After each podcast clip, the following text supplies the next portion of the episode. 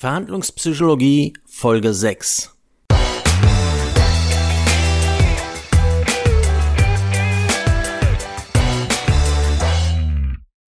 Hallo und herzlich willkommen zum Podcast Verhandlungspsychologie Menschen beeinflussen und Menschen überzeugen. Heute will ich dir was erzählen über die Reziprozitätsregel. Super schweres Wort, steckt aber eigentlich was Einfaches dahinter. Ich kann mich auch ganz gut erinnern, ist jetzt schon, ja, ziemlich genau zehn Jahre her. 2010, ja, es war 2010, war ich mit meiner Frau mit meiner, äh, und mit meiner Tochter in Hamburg für einen Kurzurlaub. Und wir sind dort in ein kleines Möbelgeschäft gegangen. War so ein Antiquitätengeschäft eher. Kurz nachdem wir rein sind, habe ich mich ein bisschen umgesehen und habe sofort festgestellt, ui, das wird teuer. Also wirklich ähm, höhere Preise dort, ähm, ja. Und sag ich mal von vom Stil her auch jetzt nicht so modern, sondern eher alle so ein bisschen antiquitär halt. Ja, ähm, als wir dann ein paar Schritte weiter in den Laden gegangen sind, kam dann direkt die Inhaberin auf uns zu und hat uns etwas zum Trinken angeboten. Man muss dazu sagen, es war Hochsommer, es war richtig heiß und in diesem Laden war es auch richtig schön warm. Ja, super nett. Haben wir natürlich dankend angenommen. Ähm, Wasser getrunken oder ich glaube, ich habe sogar einen Kaffee bekommen damals.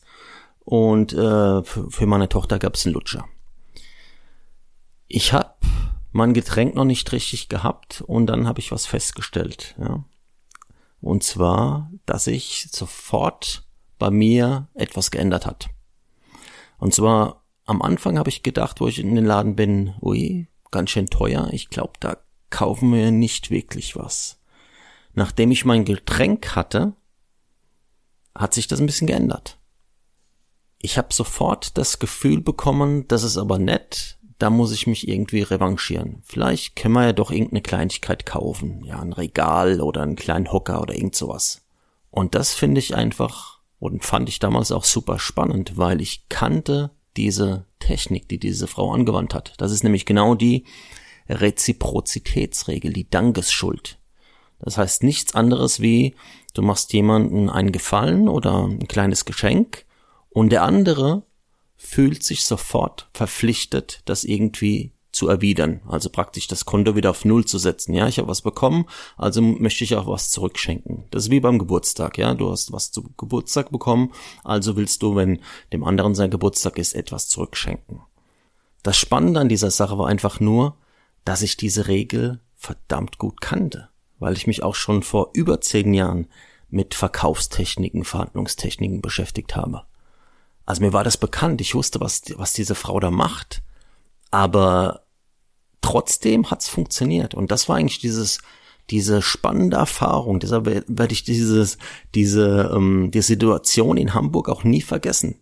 Ich habe gewusst, was sie macht, ich habe genau gewusst, warum sie es macht und trotzdem hat's funktioniert. Trotzdem habe ich dieses Gefühl bekommen, ich möchte ihr was zurückgeben, ich werde eine Kleinigkeit einkaufen. Weil man auch sofort denkt, oh, das ist aber nett, das ist aber zuvorkommend, toll. Diese Regel funktioniert umso besser, ähm, wenn man nicht damit rechnet. Und das hat sie super gut gemacht in diesem Möbelladen. Weil, muss bedenken, es war wirklich heiß. Ich glaube, es war August. Es war richtig warm. Und wer lehnt da, sage ich mal, ein kaltes, ein kaltes Getränk ab. Niemand. Super zuvorkommen. Wenn du in ein Möbelgeschäft gehst, erwartest du, dass du dort einen Kaffee und ein äh, kaltes Getränk angeboten bekommst? Nein, das erwartest du nicht. Und genau dann ist diese Regel auch so stark, gerade wenn du Sachen nicht erwartest. Für diese Regel gibt es echt Dutzende verschiedene Beispiele. Du bist zum Beispiel in einem Supermarkt und da hast du schon mal bestimmt jemand gesehen, der so ein Tablett in der Hand hält, wo so kleine Käsehäppchen oder Wursthäppchen drauf sind. Das ist nichts anderes. Denn sobald du zugreifst, wird sich in dir auch diese Dankesschuld bemerkbar machen oder melden. Das ist genau das Gleiche, ja. Die Wahrscheinlichkeit, dass du dann diesen Käse oder was auch immer auf diesem Tablett da liegt, kaufen wirst, steigt extrem. Ja, und das wissen auch diese Leute.